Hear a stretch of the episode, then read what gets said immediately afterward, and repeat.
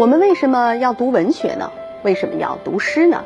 尤其是古典文学、古典诗词，它跟我们实际的生活到底有什么关联呢？我想这是很多人的问题。在欧丽娟品读古诗词这本书的序言当中，作者欧丽娟写了这样一段话。她说啊，南朝一位诗歌批评家钟嵘在《诗品》当中曾说：“使穷贱易安，忧居迷闷，莫上于诗矣。”他认为啊。要让一个人在贫穷卑贱的处境当中感到平和安宁，在孤独寂寞的时候不觉得烦闷，没有比诗更有用的了。因为文学诗歌所碰触的是人类最内在的心，能够让我们呀更深刻地了解人生，了解人性最复杂幽微的层次。其他的吃喝玩乐呢，只是表面上暂时的逃避了问题而已。时间一久啊，还是会回到同样的问题里，因此啊，不是解决之道。而文学诗歌所碰触的人类最内在的心，就好像是一个小宇宙，无所不包。人生的一切呢，都是从这里开始的。在欧丽娟看来啊，心是人类存在的终极核心。即使一个人吃饱穿暖，甚至飞黄腾达了，但只要这颗心没有感到满足啊，那么这个人就依然是彷徨、空虚、不快乐的。他还是会想要去探索一下心灵的奥秘，想要去破解各式各样人生的困惑。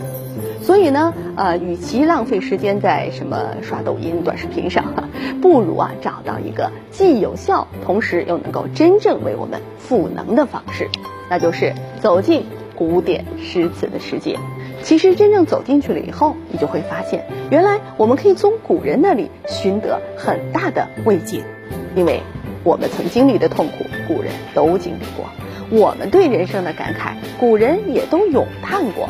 而且说实话，从诗中看，他们的境界比我们更深刻，我们一点儿都不孤独。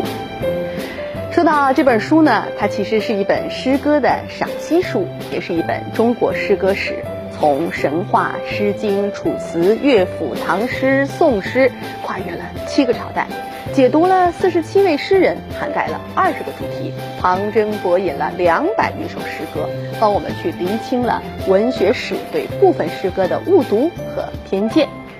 呃，所以呢，有这么几个问题可以在书中得到解决啊。比如说，中国文学的发展脉络是唐诗宋词元曲明清小说吗？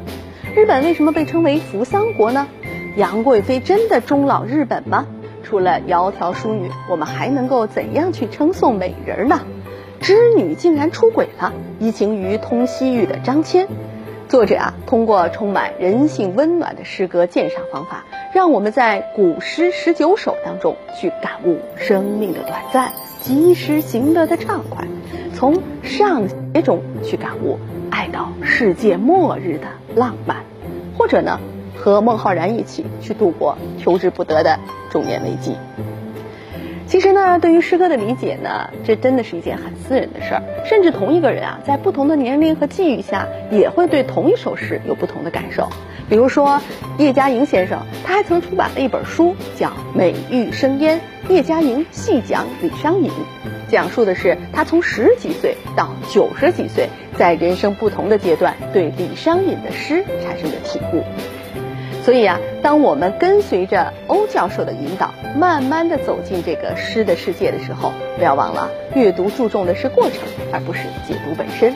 我们不一定全部的认同呃欧教授的所有观点，而最好的就是在他的引导当中呢，去展开我们自己的思考，然后可能会收获到不一样的体悟。就像叶嘉莹先生说的，我遭遇到很多人生中的挫折、苦难、不幸的事情。我都是用李商隐的诗来化解的，希望呢大家也能够在阅读这本欧丽娟品读古诗词的时候，也能够找到其中有一两首诗可以帮我们化解烦忧，收获一份宁静与自由。